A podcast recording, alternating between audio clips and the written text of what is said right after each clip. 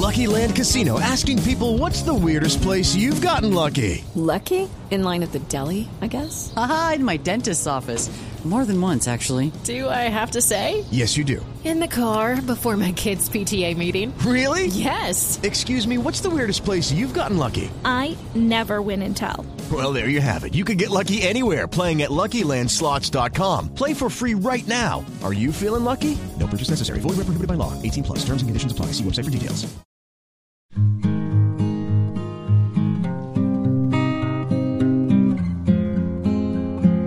Diana Ospina Bando escribió un libro sobre el movimiento, sobre el fuego, sobre las armas que son cuerpos y son muertos y son familia. Sonido Seco, lanzado por la editorial Sex Barral, cuenta la historia de una familia que intenta nombrarse a sí misma a través del nombre de un muerto, de un hermano, de un hijo muerto. Pero sobre todo en la escritura de Diana sí se pregunta por constelaciones familiares que intentan de una u otra forma habitar los espacios del silencio y de las cosas que no se dicen pero que se demuestran a través de actos terribles y también hermosos. En esta entrevista, Diana logra un poco dilucidar eso, esos caminos que se tienden los unos a los otros, esas formas de nuevas familias como la amistad, esas formas de narrar el amor, el amor de amigas, el amor al camino y un abierto final que nos deja con un sinsabor en la boca, no por malo, sino todo lo contrario, porque es una historia que termina como termina la vida siempre, sin soluciones completas, sin respuestas finales. Diana viaja también a su infancia y nos lleva a través del sonido bestial. Este es el final de nuestra edición especial de literatura al margen en esta feria del libro del año 2023. Les agradezco por haber estado conectados conmigo, haber hecho este viaje conmigo y espero que nos escuchemos pronto en otro episodio. Yo soy Camila Willes y bienvenidos.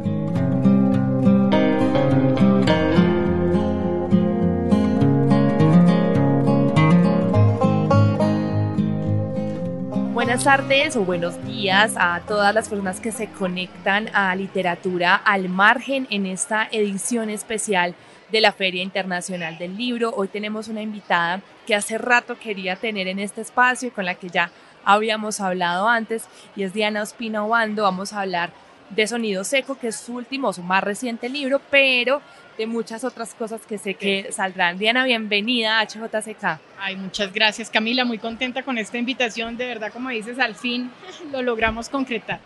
Diana, eh, tenemos Sonido Seco, esta novela sobre la muerte, sobre la sangre, la familia, y cuando yo la leí pensé en una, un verso que he mencionado en otros capítulos, que es de Fabián Casas, que se llama Todo lo que se pudre forma una familia.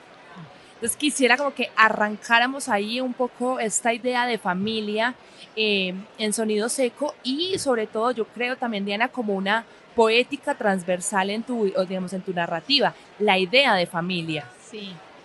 Oye, esa frase está muy potente y me quedé pensando y es que es completamente cierta, ¿no? O sea, como que algo se pudre y nada nunca desaparece, sino que se vuelve más pedacitos y esos pedacitos están cargados de ese origen que se, esa hoja que se empezó a podrir, por ejemplo. Lo pienso en cuanto a la familia porque siento que en las familias, eh, o sea, una, estoy de acuerdo contigo, es un tema que me interesa, me apasiona, eh, es, nada, porque uno está en una familia y porque eh, de alguna manera es escribir, es estar como mirando las cosas y pues obviamente he estado mirando mi familia, mirando la familia de los otros y siempre me llama la atención las fuerzas invisibles que gobiernan una familia, ¿no? Por ejemplo, ¿por qué un hijo es preferido sobre otro? ¿O por qué eh, ciertos destinos parecen repetirse en las familias como signos o designios? Porque profesiones, bueno, hay cosas como que pueden explicarse más fácilmente, pero como esas fuerzas invisibles y e intentar como retratarlas. Y efectivamente pues la diferencia que yo veo es decir, en parece que Dios hubiera muerto, claro que está la familia, pues está la, la narradora que indaga después de la muerte de su mamá por entender quiénes eran esos papás antes de ser sus papás. Pero en sonido seco me pasaba que quería contar, listo, eh, ahí esta mujer que tras el estallido de una bomba termina, eh, hay un hombre que, que, se estrella contra ella y le, le deja una pistola en el bolsillo, ella inicialmente no se da cuenta y después, y estoy hablando de la tercera página, pues ella descubrir que esa pistola es la pistola de su hermano fallecido unos meses atrás. Entonces, digamos, está esta excusa, o más que excusa, como este hecho que dispara la acción. Y ella va a empezarse a hacer una cantidad de preguntas sobre su familia, pero a mí me parecía que si yo me quedaba solo con ella, lo que le pasa a uno cuando uno analiza su familia es que uno llega hasta un punto y realmente pedazos que no va a poder ver porque sencillamente no son visibles, hacen parte como lo invisible como la filigrana interna, ¿no? la filigrana interna de la familia, pero yo decía, pero que sí explica una cantidad de cosas y sí quería que el lector pudiera verlo, o sea, que, que el lector sepa más que, que, que, la narradora, por eso no estoy en primera persona, eh, no la narradora, perdón, como la protagonista, no cogí precisamente una narradora y no me quedé con ella, que sí lo dicen, parece que Dios hubiera muerto, porque me interesa quedarme con ella y estar en ese mundo interno. Eh, y aquí sí quería como esa radiografía de familia, entonces eso ya me implicaba, pues sí, sacar como la cámara, por decir, e indagar en esos otros eh, personajes, en el papá y la mamá y esa historia. Entonces, de alguna, manera, de alguna manera es lo mismo, es quiénes son esas personas antes de volverse padres, pero ya no es de la mirada del hijo solamente, sino de verdad externo y como que lo que quería es que el lector al, avanzar en, la historia sintiera que entiende cosas que Manuela no entiende o que se puede explicar cosas o se le abren más preguntas incluso, ¿no? ¿Por qué ciertas cosas? Pero que, que el lector tuviera esa sensación de que está como comprendiendo esta familia desde distintos lugares o ángulos y que entiende incluso eh, pues que no hay buenos y malos y que entiende incluso las reacciones de ciertos personajes o, las comprende o ciertos temores. Diana, yo sentía y creo que está muy conectado con lo que acabas de mencionar, que uno tiene, digamos, en la lectura de sonido seco como una sensación de estar mirando por un caleidoscopio, es decir, como todas estas realidades familiares individuales están muy juntas, pero ninguna se superpone a otra, pero son como distintas entre sí, ¿no? Como que todos, por supuesto, tienen un punto de vista específico, pero yo como lectora estoy mirando a través de este caleidoscopio, a través de la luz, y sentí en un momento, no sé vos, que yo era el mismo muerto, es decir, como esa persona de la ah, que están hablando todos, pero arriba, ¿sí me sí, entendés? Sí, sí, sí, claro, sí, sí. Qué locura, sí, podría ser algo así, como si uno pudiera tener al fin, además yo sí creo que, creería yo que en la muerte, o sea, cuando uno ya no está en esta dimensión y pase a lo donde tenga que pasar, pues el tiempo, podrías viajar en el tiempo, digo, poder ver todos los tiempos en simultáneo, algo así como que pudiera tener una comprensión absoluta y total, ¿por qué no? Qué perspectiva tan tremenda pensarlo así. Claro, hay este hermano muerto y que es finalmente sobre en el que nunca me meto. Es decir, exacto, es como el, el que el nombrado, sí. pero no el que nombra. No, no, nunca me meto.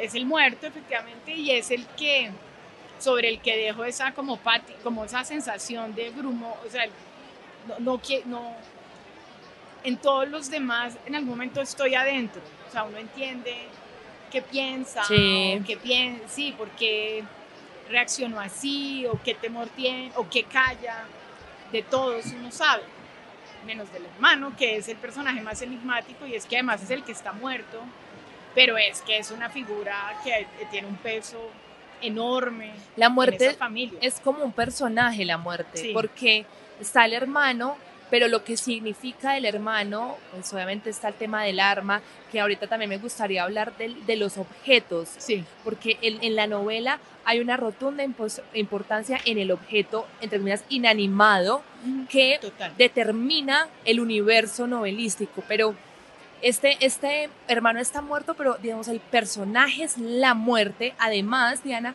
porque el ambiente es un ambiente violento, un ambiente de bombas, un ambiente, estamos en Bogotá, como hostil. Entonces quisiera como hablar de esos personajes, lo hemos hablado en otras entrevistas con otras autoras, y es que cada vez más surgen en las nuevas, entre comillas, narrativas o en las nuevas novelas, personajes no personajes, es decir, el río, es decir, la naturaleza, eh, y aquí la muerte es el personaje. Y la muerte está presente de diversas maneras, ¿no? Como la amenaza de la muerte. El eco que está por ahí. El eco, ese ruido, se mencionan que hay masacres, o que con una sensación, pues eso, de que la muerte está ahí. Y la muerte está también presente en la familia, con la muerte del hermano y unas muertes anteriores. Ahí también hay un signo mm.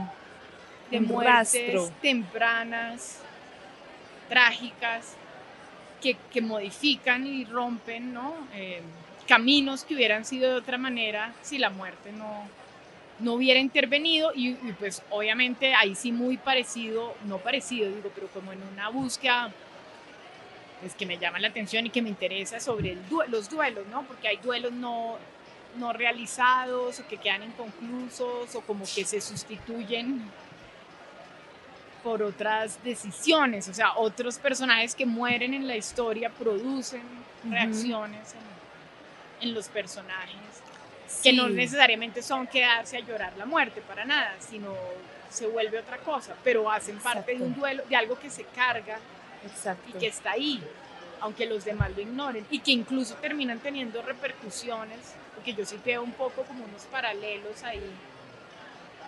Por ejemplo, entre ese hermano mayor de, de Francisco, y el hijo después, ¿no? En el hermano mayor del padre con el hijo que va a morir, o sea, hay como unas concordancias eh, que están ahí, es claro, está ahí.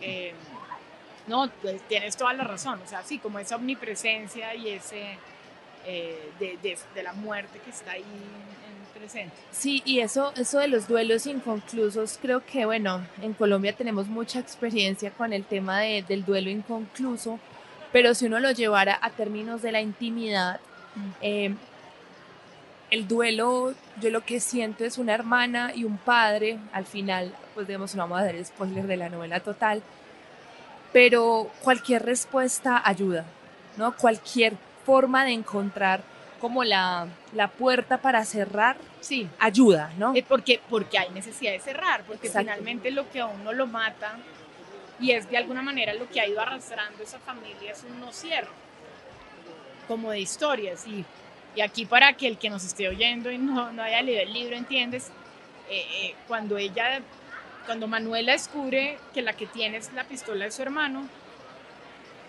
la sensación, hay un cierto alivio inicial, porque esa pistola la están buscando hace mucho tiempo, ¿no? Es, es, es una pistola que la única manera que haya desaparecido, porque la pistola desaparece cuando el hermano muere, eh, la sensación que tienen es que se la robaron muerto, ¿no? O sea, que, que, que él seguro tenía la pistola y que alguien la, la, robó. Y la sensación de que le arrebataron la pistola estando muerto, o sea, es una imagen, o sea, que roben a un ser querido en ese estado de indefensión es muy fea. El, él, es como una pistola, finalmente. Él es una pistola. Es impredecible, se puede disparar. Claro, es, ese eh, sonido seco. Sí, exacto. ocurre. Él, ocurre, él es así, él es como una pistola. Y el hecho de que esté desaparecido esa pistola, de, alguna manera no ha permitido que esa familia pueda hacer un cierre, ¿no? El papá quiere deshacerse de la colección de armas de la familia, quiere ya acabar con eso pero es que falta esa pistola, que era él, ¿no? Que es el, el que falta en esa colección de esos hombres, pues, de esa familia, para que él pueda fundirlas o lo que tenga que pasar con esas armas y cerrar ese ciclo. Entonces, ya mucho tiempo buscando esa pistola y cuando Manuela la encuentra, pues es en esta circunstancia eh, completamente anormal en medio de un estallido, entonces qué tiene que ver mi hermano con la bomba o qué tiene que y eso la va a llevar a a ella hacerse unas preguntas que no puede compartir con sus padres porque ahí no habría un cierre. Porque, claro. Porque entonces no hay un cierre porque se abrieron más preguntas. Claro. Resulta que estalló una bomba y me dieron el arma. ¿Cómo así? O sea, se da cuenta de eso, de que no puede compartir esto con sus padres y que ella va a tener que hacer la indagación. Em, y lo que tú dices al final, o sea, lo que se necesita es como una respuesta. Sí, como la posibilidad. la posibilidad de una respuesta.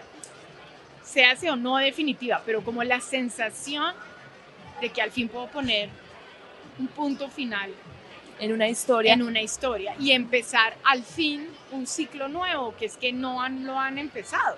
Claro, y yo creo, Diana, y esto va como en general, digamos, con sonido seco, y podríamos hablarlo en general, y es que todo el tiempo uno está, hace poco hablamos con Jorge Volpi, y decía que todo el tiempo estamos creando escenarios ficticios para prepararnos para un futuro. Entonces lo que veo yo en Manuela es esta sensación de estar donde tengo elugubrar cosas porque necesito crear estos escenarios que me van a dar a mí la oportunidad de imaginarme que sí hubo un final, pese a que no lo hubo, ¿no? Sí, ahí, ahí veremos. ahí los lectores dirán, eh, solo diré sin spoiler, porque algunos me dicen, pero se va a resolver lo del arma, yo digo que se resuelve, o sea, que porque llegó, o sea, yo digo que se resuelve, no, no es como que, ay, ahí dejaron el arma y nunca nadie volvió a hablar de eso, no, el arma, lo que tú dijiste antes, efectivamente es un objeto transversal en toda la narración y, y lo mueve, y bueno, adelantándome un poco a esa pregunta, incluso hay un momento o sea, cuando ella toca el arma por primera vez, ella, ella piensa, ella siente el arma tibia. Es como si le hubieran acabado de disparar o algo así. Ella siente el arma tibia. Después se habla de que el, alma, el arma está caliente o está fría. Como un cuerpo. Sí, es como un cuerpo. No, este, esta arma, ahí viene lo de los objetos, entre comillas, inanimados de Ana, y es objetos que terminan siendo la corporalización de la historia, ¿no? Como que sirven como metáfora o analogía del cuerpo que falta, o es decir, del muerto, ¿no? Tú ahorita muy bien lo dijiste, como este, este hermano se vuelve esta pistola que se dispara, no sé qué, pero tú la cargas además con la sensación, es decir, no es un arma simplemente, sino que es un arma que tiene unas características que el padre reconoce, por ejemplo, y nadie más que él podría reconocer a su hijo, ¿no? Nada más que un padre puede reconocer a su hijo, pues reconozco el arma. Y yo quisiera hablar de, especialmente vos, ya como escritora, como docente, como mujer, la relación con los objetos y luego la escritura. Ah, no, los objetos, pues ahí pues, podríamos quedar un buen rato, pero es eso, es... Eh, Hoy, hoy, por ejemplo, salí de la casa, ahorita que lo piensas, y no, esto no es muy común, por eso me llama la atención. Y mi marido, que es más bien muy racional, así, etcétera, francés racional, me mandó una foto de mis pantuflas que dejé tiradas por ahí y me dijo, las acabo de ver, pensé en ti, teniendo un buen día. Yo dije, las pantuflas, y, vi la fotico, pues no es nada, así, es un par ahí de pantuflas tirados pero cómo las pantuflas se cargan de significado y, me decía, es esto que estén ahí medio tiradas, mal puestas, pues me hizo pensar en ti. Y, y los objetos en particular, eso es una cosa que me llama mucho la atención siempre, es los objetos, lo pienso estando viva de mis propios objetos y pienso en los objetos que han quedado de mis seres queridos que ya no están, que son, que son nada, ¿no? Mm. Eh, primero, nos sobreviven, que eso es una cosa que siempre me impresiona muchísimo. Sí, claro. Que ese objeto que yo tengo en la mano va a durar posiblemente más tiempo que yo claro que en esta tierra. Sí. Em, que a veces heredamos y que, y que a veces son nada, unas cosas muy pequeñas, pero tienen una historia, ¿no? O sea, y ese objeto tiene ese significado especial para esa familia o para esa persona que no tendría ningún otro objeto. O sea, par de pantuflas tirado en el piso no, lo, no es per se lo que le va a hacer a mi marido pensar en mí, sino es porque es mi par de pantuflas. Y si yo ya no estuviera, seguro sería un objeto que se cargaría de un valor sentimental. Y eso me impresiona muchísimo. Los objetos que se cargan como de, de las personas, pero digo los objetos absurdos, el champú, el frasco de champú que usó. Una marca, por ejemplo, que uno ya reconoce una lo... Marca, eh, porque hay objetos, no sé, el anillo como, como más valiosos, vamos a decir, que son los como que se pasan, pero a mí me parece que hay una cantidad de objetos muy sencillos em, que se impregnan de significados y de, eh, y de historias. Que al final la vida, Diana, está es representada en esos objetos intrascendentales, digámoslo así, entre comillas, porque digamos, son un par de pantuflas, para seguir con tu, con tu ejemplo, pero lo que está viendo él es tus pies dentro de las pantuflas. Totalmente, totalmente. Y en el caso de la pistola, ¿cómo sabe Manuela? Porque de pronto alguien está diciendo, ¿cómo diablos puede ser la, la pistola del hermano? Pues porque uno no pone en principio el nombre en las pistolas o algo así. Y es porque la pistola tiene una marca en la cacha y, y, eso se junta que José Antonio tiene marcas en las manos de un accidente que cuento en el, en el libro también y que él tiene esa sensación de que él está marcado, de que su arma está marcada y de que son eso los hace especiales, eso hace que no sea un arma cualquiera. Cualquiera. Ahora, tiene un arma, aprovecho para aclarar esto porque a mí se me olvida rato que de pronto hay gente que está diciendo, pero ¿qué es esta gente armada? ¿A qué grupo pertenecen? O algo así. No, y nada que ver, sino, lo digo por Bogotá, que de pronto eso suena más raro, pero la familia es originalmente de Popayán, donde no es para nada extraño tener armas y porque en general fuera de Bogotá y en muchos lugares no es tan raro que la gente tenga armas, sobre todo si tiene fincas. Sí. Que se vuelve como algo más que está ahí, o sea, como un elemento más, o, bueno, en el caso de esta familia, sí hay una relación por, por este, pues desde el pasado, por venir de, pues, la, pues, la historia de los papás empieza en el Cauca, en Popayán que es más normal, no es que las tengan por, sí, por alguna cosa más extraña, ¿no? Sí. Esa idea del objeto, nosotros la hemos tocado acá con una, una cosa y es que es un cuerpo desbordado, es decir, por ejemplo, en la enfermedad eh, de Ana, cuando uno está enfermo, hay, aparecen unos tipos de prótesis o de dispositivos que hacen parte del cuerpo. Entonces, en mi caso, por ejemplo, la insulina es una extensión de mi cuerpo, el glucómetro, la aguja en sí misma es una extensión de mi cuerpo. Y me interesó mucho esta idea, no solo con el arma en general, sino de cuerpos desbordados. O sea, de cuerpos que no se contienen a sí mismos, incluso desbordados hacia adentro, ¿no? Porque lo que siento de Manuela todo el tiempo es estar un desbordamiento total que incluso al final de la novela siento yo como que, uy, necesito como que sí, hay una, una espera, como hay como un cierre, pero hay algo de ella todavía desbordado, ¿no? Como que mm. esta sensación de que la cosa fuga, se fuga, se fuga, se fuga, ¿no? Mm. No, pues, pues es que Manuela está, yo siento que la historia se cierra y no se cierra, es decir, Manuela mm, queda apenas como en un proceso y en un momento de haber entendido una cantidad de cosas, yo quisiera pensar que lo que sigue ahí es también como, como que ella empieza a construir una historia más propia. Es que me parece que estamos ante un personaje que, que, que, ella lo ve en un momento de esta búsqueda que ha estado controlado por fuerzas que no había visto. Ajá. Por intereses que no había visto. O sea, que está que está, bueno, lo que ella no sabe de su papá, pero que su hermano tenía una agenda propia, eh, su primer novio tenía una agenda propia, su segundo novio tenía una agenda propia y que ella en realidad no se ha preocupado por crear una agenda, eh, que ha estado inmersa como, no, no, voy a decir víctima porque tampoco, pero, pero que ha Como más espectadora. Como espectadora. No, como que uno está mirando la cosa hasta que se da cuenta como, oye, yo por qué no estoy parada en las tablas. Sí, así, y ella en un momento dice habla de eso, ¿no? Como que la vida, como esta idea de que la vida es una obra de teatro y ella como que está como en un personaje secundario ahí todo raro y que en su propia vida no ha sido protagonista, o sea, como yo por qué no tengo el rol principal un momento, Ajá. ni siquiera guionista, o sea, soy como un co, sí, como un el árbol. Sí, o sea, en la historia de mi vida, exacto, gracias. En esta, ahora que están de moda las series, en esta temporada de mi vida ni siquiera revisé el guion, nada, o sea, nos metieron personajes nuevos, ni los vi venir, o sea, No fui la productora, no, fue la, plata, ni siquiera. Nada. Pero sí me ha tocado vivir todo. Y, y, siento que el proceso de ella en la novela es ese, ¿no? Esa búsqueda, pues va a terminar siendo, por más cliché que suene, un encontrar a sí misma, por lo menos eso, verlo con suma mm. claridad.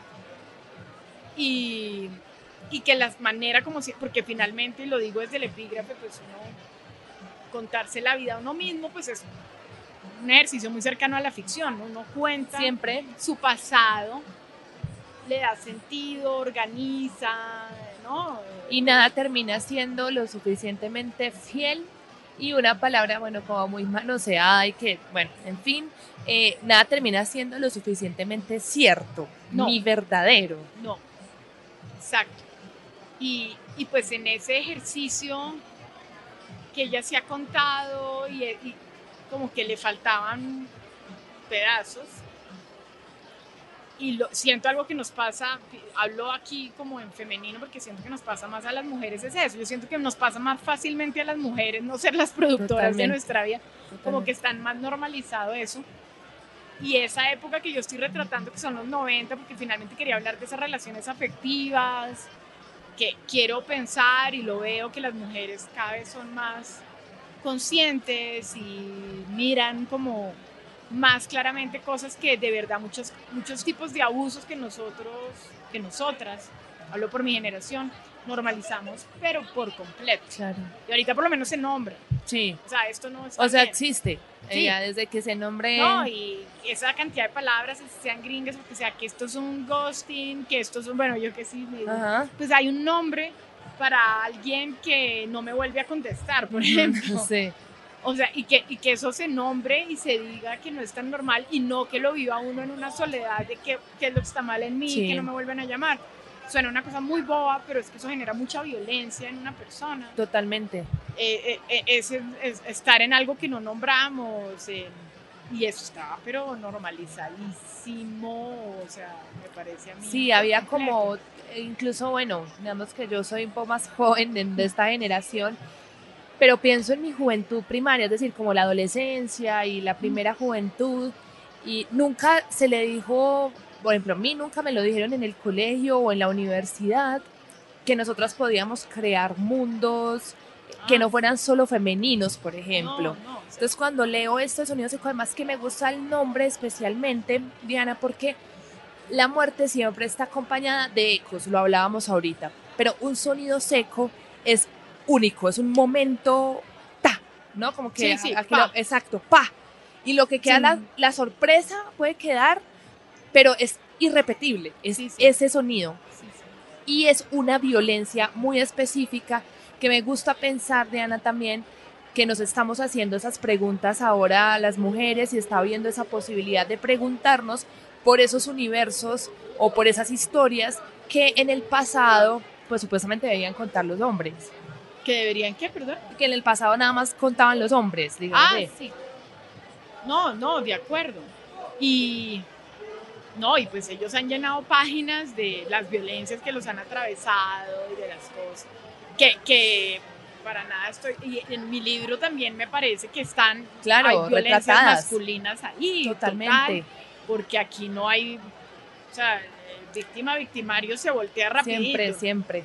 Y, en ese personaje del padre, pues yo sí decía, en ese primer matrimonio original, digamos, el del padre y la madre, pues ahí los dos están en un altar de sacrificio, cada uno es donde les están diciendo que, que tienen que pararse, ¿no? Totalmente, Diana. Y, algo que dijiste, chévere, bueno, esta idea de que todo, todo monstruo tiene su reverso, ¿no? Lo, lo hemos hablado mucho en esta temporada de, de literatura al margen, que hay humanidad en todos los humanos, pese a los errores que pueden haber cometido.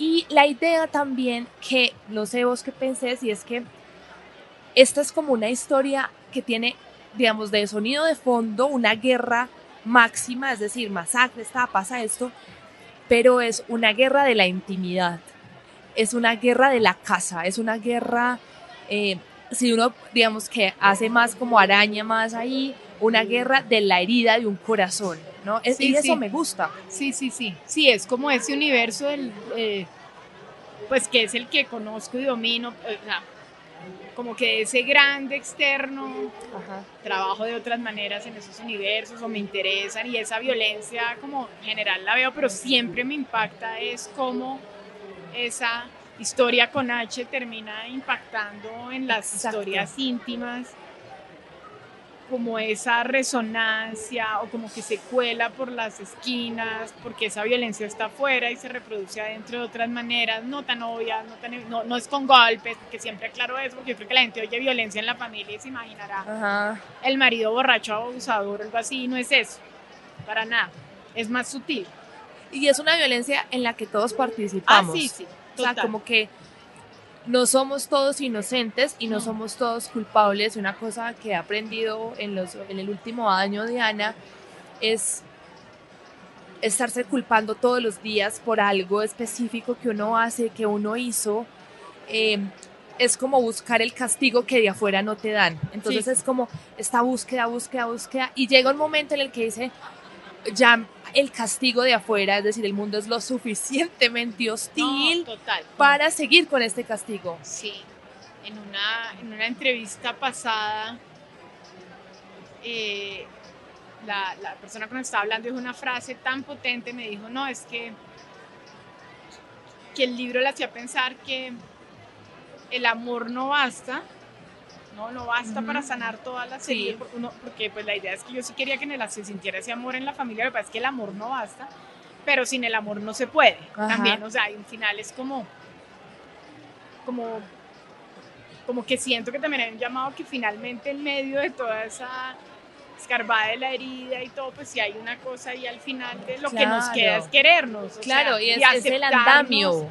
Y aceptarnos y aceptar también como esas diferencias y esos lugares por donde nunca nos vamos a poder conectar o nunca el otro no tiene que saberlo absolutamente todo. Exacto. Que se habla mucho de eso, ¿no? Sí, de, dar cuenta de cuando sepamos todo. No, tal vez no. Tal vez mejor no. mejor no. Porque también yo sentía como una cosa y es, ¿qué necesidad? ¿Sabes? Como la pregunta de, ¿por qué si este, este, o sea, lo que me, como para ser más certera con el comentario que quería hacerte es, Manuela está transitando con un montón, o sea, al final ella sí se vuelve un poco la protagonista de su propia historia, logra como la conciencia de su secundaridad, digámoslo, la vuelve protagonista, que es maravilloso. Si uno, ya dice, como así, porque no está en el frente, eso ya significa que uno está dando un paso claro, al frente. exacto. Y al mismo tiempo, eso es un reconocimiento a la compasión. ¿Sabes? Porque yo siento, eh, Diana, que uno le dice, ay, como sea compasivo con el otro, ¿no? Como que todas estas palabras son muy manoseadas, pero la compasión también surge con una idea de, con lo que tengo, voy a hacer lo que pueda. Total, total. Y que todos estamos haciendo lo que podemos. Exacto. Pues eso es otro como de los descubrimientos de Manuela, bueno, y que también uno preguntarse si el amor que le están dando a uno, que es el que el otro puede dar, pues es lo que uno necesita también, ¿no? No necesariamente, pero pues... Y que eso no hace al otro malo. No, no, no. ¿Sabes? Como que esa idea de que no, es que no me ama como necesito, pues entonces cambia. O sea, o dile, mira, no, no es lo que necesito, entonces chao, no sé, como el poder de la decisión también es, es maravilloso y es una decisión, casi siempre hemos aprendido en los últimos, en otras entrevistas, como que la decisión, estamos pensando que una decisión siempre es tomada racional y no sé qué, y todo ha demostrado estudios y tra, que la decisión siempre es un impulso emocional. Y luego uno la racionaliza y dice, ah, lo decidí por X o Y cosa, pero la decisión de la búsqueda, que es lo que hace Manuela, y el final, que es la respuesta de sí, papá, es esa. Esa es una decisión emotiva, al fin y al cabo. Mm. Total. No, total, o sea, las decisiones. Y siento que en el libro se retratan varios momentos en que los personajes están abocados a momentos de decisiones que uno puede estar leyendo y pensando, pero ¿por qué? Estoy pensando en Francisco también. Y a veces son cosas que están, eso, unidos a fuerzas. Ahí, ahí es cuando yo siento que muchas veces se activan fuerzas familiares, como que uno es, no tiene de pronto tan identificadas y que en momentos como de quiebre, ahí se activa como esa fuerza que de pronto me arrastra. En el caso de Francisco yo lo veo muy claro, ¿no? Porque él se empieza a labrar como un destino, es el papá de Manuela, un, un destino más independiente, vamos a decir.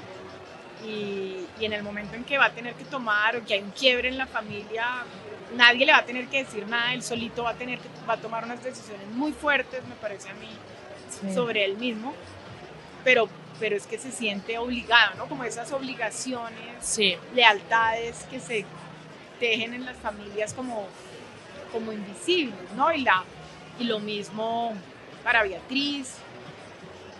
Sí, o sea, no sé, hay, hay varios momentos en que yo siento que los personajes, eso, toman decisiones, eh, lo que te acabas de decir, más pensadas a veces o de pronto son como Más más emotivas. emotivas más- o las del hermano que quedan en ese lugar Sí, en una cosa medio tiniebla, pues como llena Sí. de niebla, que como uno llena no... de niebla donde ya solo vemos como los hechos ¿no? Lo- ya cuando se come- ya se hicieron se acabó y pues que, que suscitan una cantidad de preguntas que, que ahí sí entramos en el terreno de la especulación Claro. pero ¿por qué? Y eso es maravilloso. ¿no? Yo creo que también, Diana, que uno en un libro espera que te dejen un espacio para crear escenarios ficticios, incluso sobre la ficción. ¿no? Como que la ficción sirve como un primer piso y uno puede seguir poniéndole ladrillos y ladrillos a esos escenarios posibles, ¿no? Mm, mm, De acuerdo. Pues eso espero. A mí también me gustan los libros que, que siento que me metieron en una familia como que conozco o en un ambiente que conozco, pero que no me lo pueden, no me lo dejan todo como, y esto fue lo que aprendieron y así fue. y Sí, sí, sí. así, y este claramente es malo, sino que uno dice, ah, no. Diana, para ir terminando, generalmente les pedimos a nuestros invitados e invitadas que nos cuenten una canción que Ay. les guste. Dios mío. Es, es- esa pregunta siempre los cojo fuera de base, No, no, pero eh, pero no tiene que ser una, como una, una canción, ay, no, es que esta canción me ayuda a reflexionar, no, no, sino no. algo, una, alguna canción especial que la pondremos a sonar aquí y nos contes algo de ella. Que el- eh, me parece que el libro tiene una cantidad de canciones eh, dentro del libro. Entonces Ajá. apenas lo dijiste. El libro para mí está vinculado a muchas canciones. Unas son todas que, que recomendaría. Todas las canciones que, que Francisco piensa, como que Francisco es este melómano, amante de la música clásica. Y de verdad que esas búsquedas de esas canciones, y tuve una super melómana amiga mía que se llama Erika Cuña ayudándome, porque yo le decía, mira, esto es un hombre, eh, eh, él, él- él está pasando por este duelo, pero yo le explicaba todos los sentimientos que yo tenía y ella me busca, pero además me, ella me decía en qué año, y ella revisaba si eso había podido pasar en, En Colombia ese momento. y si él sí había alguna posibilidad de que le hubiera podido escuchar o no, y qué versión hubiera podido ser, y me mandaba como cinco opciones, y ella me decía por qué eso le gustaba, y, y me encantaba para acá, o sea, solo para que el lector sepa que cada vez que mencionaba una de esas canciones, de verdad la pu- puse todas las que ella me mandaba y me quedaba con una y escribía mientras oía y decía, Ah, sí, ok. sí es. Y a veces me devolvía y decía, no, finalmente esta no era. ok. Después de estar mucho tiempo oyendo. Escuchándola, claro. Decía, no, no, esta finalmente No no, es. no me imagino que Francisco. Y me volví y me quedaba yo, ah, esta sí fue. Entonces, ese ejercicio me encantó. Y la que iba a mencionar para que suene, porque me parece, pues es sonido bestial, que es, pues después están todas las canciones de la fiesta. Claro. Y, y cuando yo pensaba, bueno, en esta fiesta que están oyendo, ¿cuál es la canción que dispara? Todo es que escri- escribir ese capítulo, me acuerdo que cuando lo estaba escribiendo yo decía, "Ay, estoy de fiesta y estuve de fiesta muchos días porque ponía música, música y, y lo mismo decía, ¿y cuál es la que están bailando? ¿Y con cuál, y con cuál empiezan?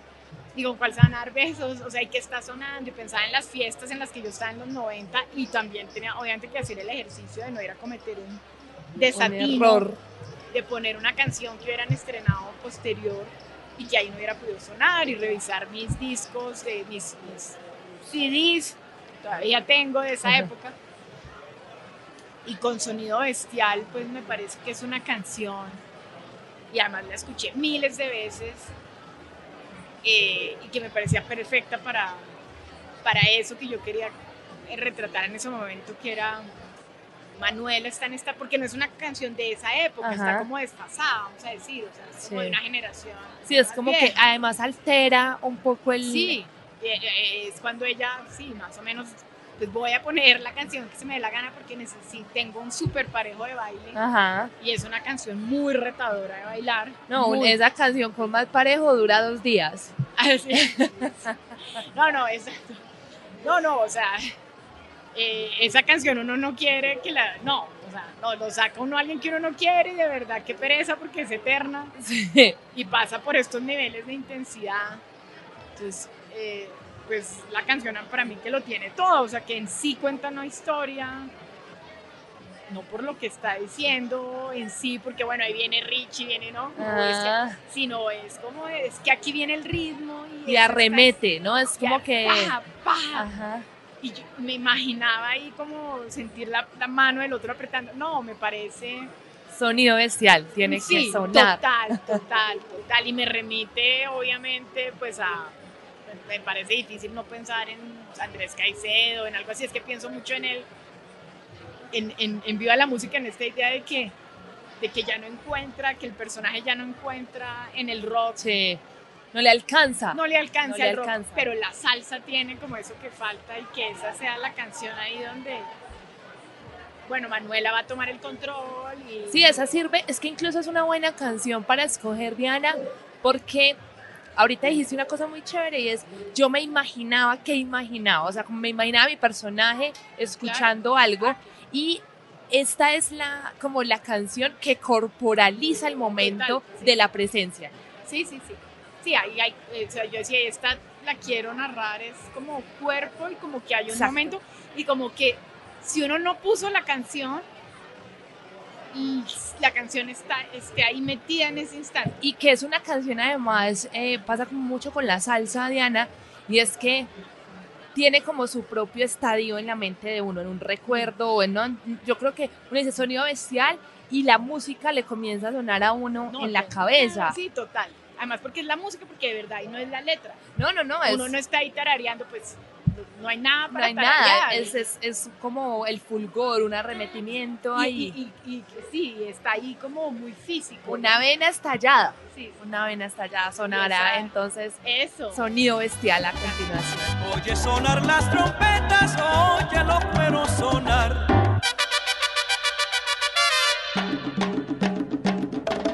Ricardo viene de frente